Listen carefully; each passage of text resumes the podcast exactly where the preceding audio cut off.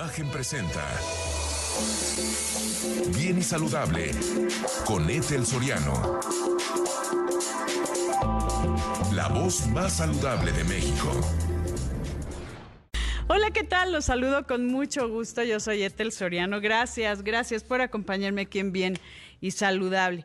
Pues déjame decirle que hoy es el Día Nacional para la Prevención de Embarazos no planificados en adolescentes, para que hoy podamos hacer conciencia eh, sobre su impacto. Y más allá de ser un obstáculo para los proyectos de vida de los jóvenes, agrava las desigualdades sociales y de género y también, por supuesto, tiene graves consecuencias en la salud y el desarrollo psicológico eh, que obstaculiza la educación y causa estragos económicos y sociales. Así que hagamos conciencia. Y hoy vamos a, continuar con este tema tan interesante porque hubo muchas dudas en cuanto a cómo usar los seguros de vida, los seguros de gastos médicos mayores, eh, todo lo que necesitamos cuidar para el mañana e incluso, bueno, con estos casos del seguro de gastos médicos mayores, pues lo que está sucediendo hoy, podría estar sucediendo. Te doy la bienvenida, querido Alberto Ortega, asesor financiero, ABC de tus finanzas. ¿Cómo estás? ¿Qué tal, Etel? Muy bien, muchas gracias. Muy, pues muy, muy feliz de estar eh, nuevamente aquí contigo. Feliz de también tenerte. Y querido Alberto, a ver, traemos una locura. Em, es que hay muchas, muchas dudas. Tenemos lo del IMSS, lo de la modalidad 40, que hay muchas dudas de la gente. Tenemos el tema de la ley 97, la generación de la FORE, etcétera, etcétera. ¿Cómo le sacamos provecho a todo eso?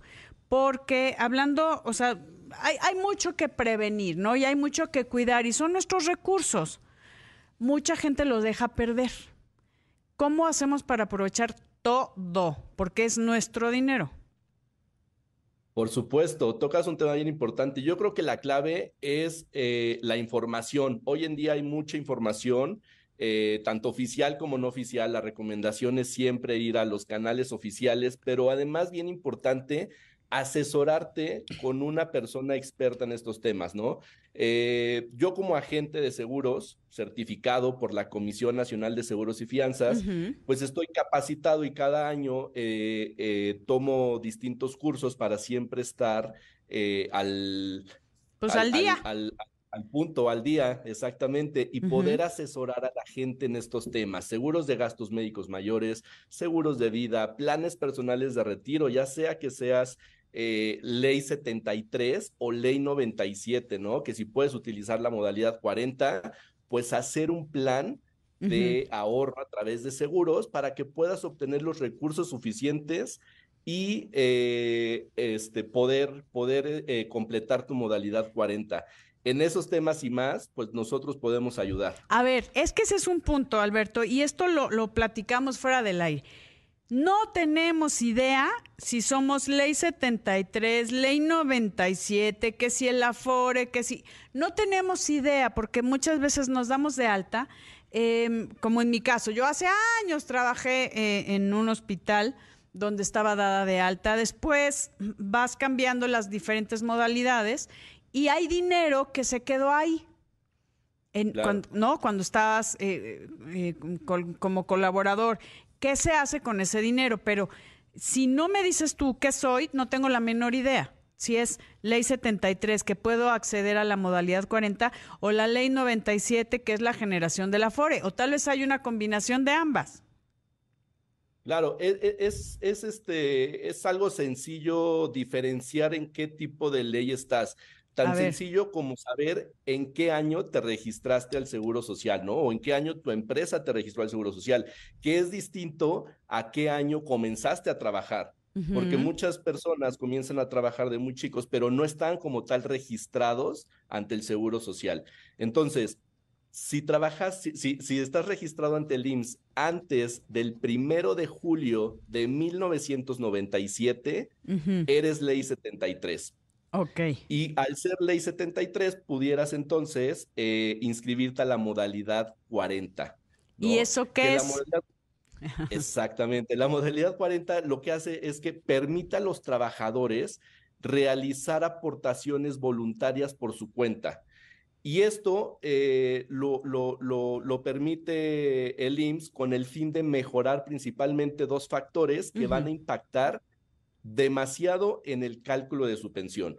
Uno es incrementar el, el promedio salarial, eh, porque en la modalidad 40 se toman en cuenta los últimos cinco años.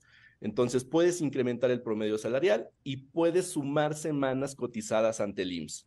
Y eso lo que significa es que cuando te retires vas a revisar una, a, recibir una pensión más sustanciosa. ¿Y esta pensión es vitalicia y, y, acaba cuando falleces o es heredable? También es vitalicia y es heredable, correcto. No, bueno, eso está buenísimo. Es una maravilla. Sí. Cosa que no tenemos los que somos ley 97, ¿no? Generación Afore. Ok, ¿y qué pasa si tienes esta, o sea, si eres de ley 73 y además tienes Afore.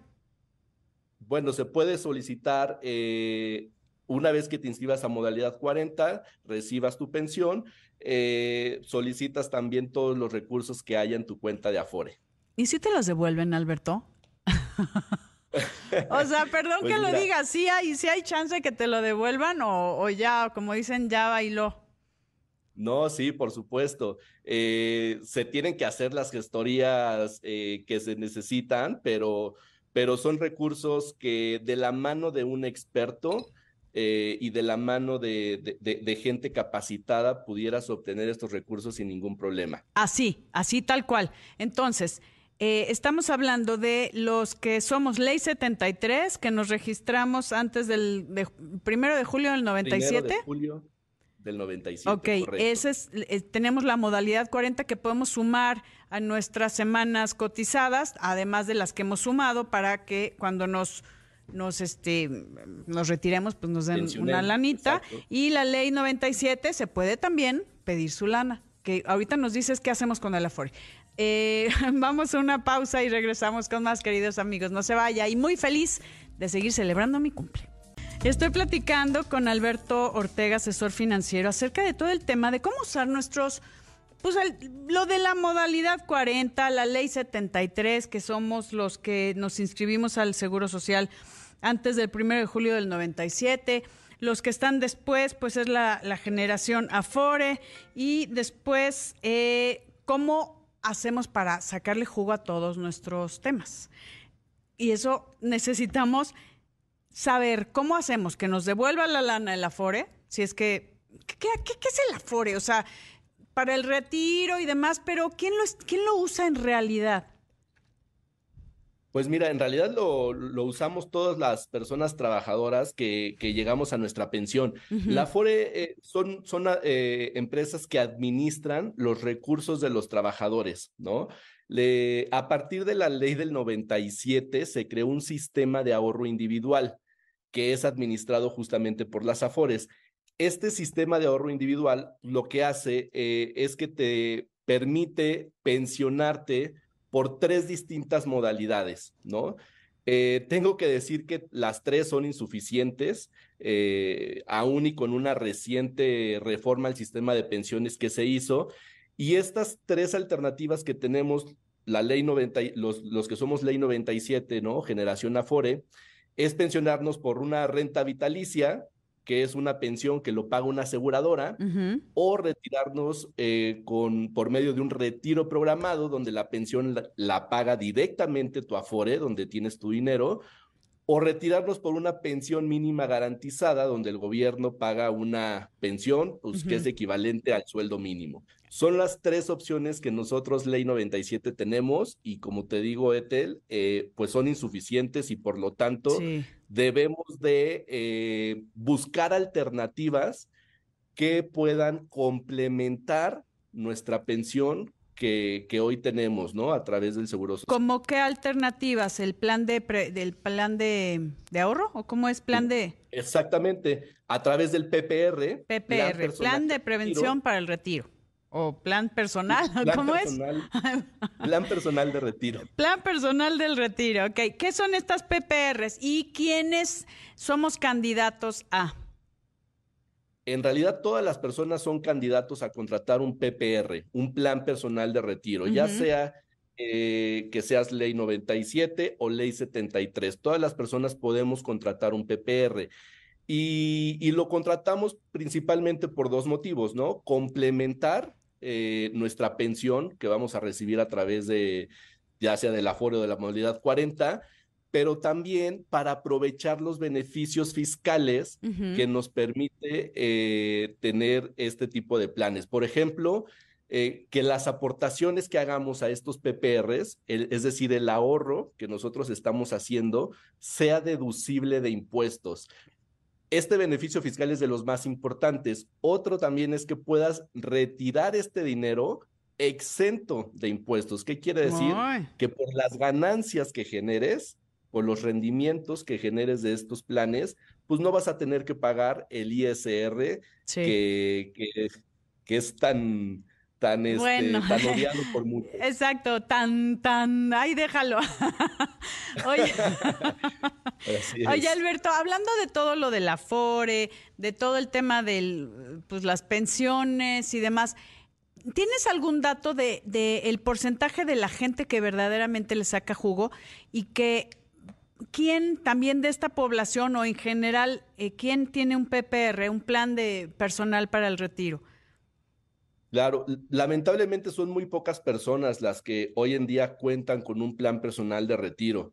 Eh, el porcentaje no, no, lo tengo exacto, pero sí te puedo decir con toda certeza que está por debajo del 5% de la población. Eso está grave, es decir, es gravísimo, gravísimo, porque eh, si bien ya lo hemos comentado, nuestro sistema de pensiones eh, pues tiene muchas oportunidades. Sí no estamos aprovechando lo que los mexicanos tenemos a la mano para complementarlo. Entonces, eh, hay un montón de herramientas allá afuera. Lo principal es, otra vez, eh, acercarnos con un asesor profesional que, nos, que nos guíe eh, e, en, en, qué es lo mejor que podemos hacer para cada uno de nosotros, ¿no? Porque cada situación es distinta, sin embargo, al contratar un plan personal de retiro, puedes tener una, un futuro mucho más eh, brillante y jugoso que el que, hoy tienes a través. Pero a ver, algo que me llama la atención, Alberto, y amigos que nos ven y nos escuchan, es de que eh, em, necesitamos esa lana cuando menos productivos somos o cuando menos productivos podemos ser. Entonces, sí es como pensar un poco en el futuro eh, y no muchas veces no, no tienes idea de cómo vas a, solventar tus gastos del día a día, llegando a ser un adulto mayor, etcétera, etcétera. Y qué hacer para no darle lata a los demás, no estar dando lástimas también. Y qué feo decirlo, pero hay que buscar la forma de ser independientes económicamente, aunque tengamos la edad que tengamos. Claro, porque además a edad 65, que esta es la edad legal de retiro, ¿no? Pero eh, pudiéramos este, también pensionarlos a los 60 esta, esta edad es donde más gastos vamos a tener por, por temas de salud también, que no son nada baratos, ¿no? Eh, entonces es importante tener una, una pensión vitalicia, eh, que esto lo podemos obtener a través de la modalidad 40, a través de la Afore, también nos da la opción de una renta vitalicia, pero los planes personales de retiro otra vez también nos dan esta pensión vitalicia. ¿Y qué es esto?